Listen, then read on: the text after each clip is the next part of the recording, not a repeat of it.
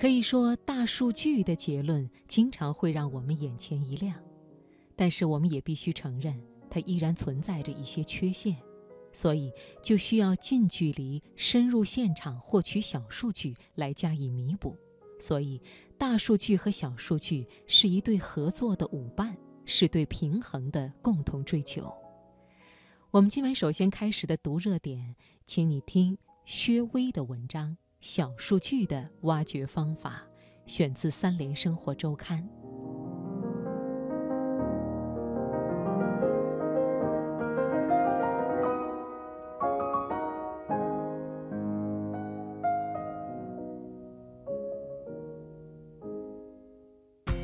把握生活的脉搏，读出热点的精华，读热点。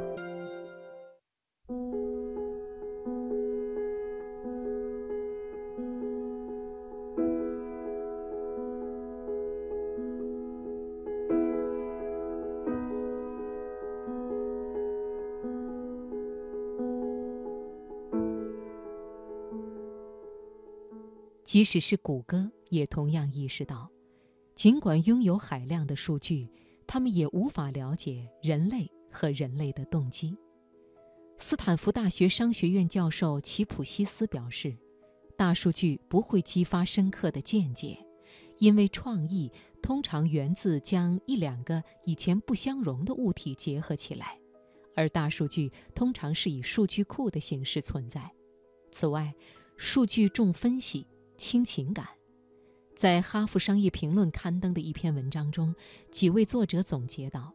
如果数据和分析属于思维，内容设计和产品开发属于行动，那么市场人员关注消费者参与和互动就属于感觉的范畴。他们认为三种范畴都很有必要，所以成功的营销需要大数据和小数据的结合。马丁·林斯特龙是多家著名企业的品牌顾问，他的业绩包括为保时捷车主开发新车钥匙，为亿万富翁设计信用卡，为减肥企业创立创新模式，帮陷入困境的美国连锁超市扭转局势。林斯特龙认为，品牌顾问应该是一个小数据或者情感基因的侦查员，是搜寻人们欲望的猎人。他表示。我们每天偶然表现出的小数据、礼节、习惯、手势和偏爱，合在一起就暴露了我们真实的内在。我的工作就是加速版的人类学研究。我把各种小数据拼凑在一起后，再从中挖掘一条合理的故事线。小数据的小，一方面包括关注人们的细微活动，另一方面是对样本的需要很小。一滴血里包含的数据可以展示将近一千种不同的病毒，因此，想要转变一个品牌或是一家企业，不用研究几百万名顾客，只要研究十个人就够了。而林斯特龙挖掘小数据的方式是实地探访，在过去的十五年中，他家访过七十七个国家的人，一年有三百天在飞机上或是宾馆里度过。他会在征求主人的允许后，住进别人家里或是出租屋里，跟他们一起听音乐，一起看电视，一起吃饭。在这些拜访中，经过主人允许，他会查看冰箱，打开抽屉和橱柜，寻觅书、杂志、音乐、电影和下载文件，查看皮夹、钱包、网络搜索历史、脸书页面、推特记录、表情使用等等。还会检查他们的微波炉、玻璃杯和塑料回收罐，因为小数据可能存在于微波炉、药盒或是相册里。它可能在以色列特拉维夫市浴室的牙刷架上，也可能出现在走廊的鞋柜里，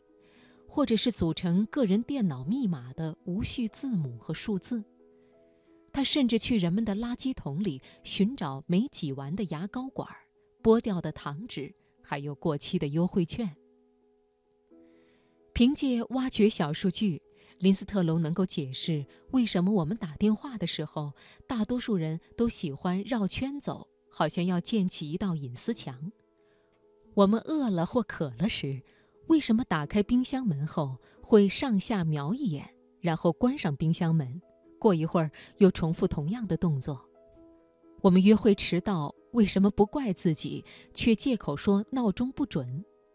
我们在机场、火车站或是摇滚乐会时，为什么会觉得周围人都是普通人，却没有意识到我们跟他们做着一样的事？为什么很多人在冲澡或者是看见水的时候才能想到好主意？林斯特龙引用了思维实验室针对两千名英国人做过的一项调查研究，发现爱骑自行车的人通常悠闲镇定，不像爱跑步的人那么紧张，也不像喜欢游泳的人那么消沉。爱跑步的人通常比较外向，喜欢成为关注的焦点。偏爱活泼跃动的音乐，喜欢游泳的人一般宽厚乐观、有条不紊，而喜欢步行的人通常喜欢独处，不喜欢成为焦点，相对来说不爱追求物质。大数据的挖掘靠电脑，小数据的挖掘则要靠个人能力。林斯特龙把他的方法概括为七 C 法。也就是七个首字母为 C 的单词，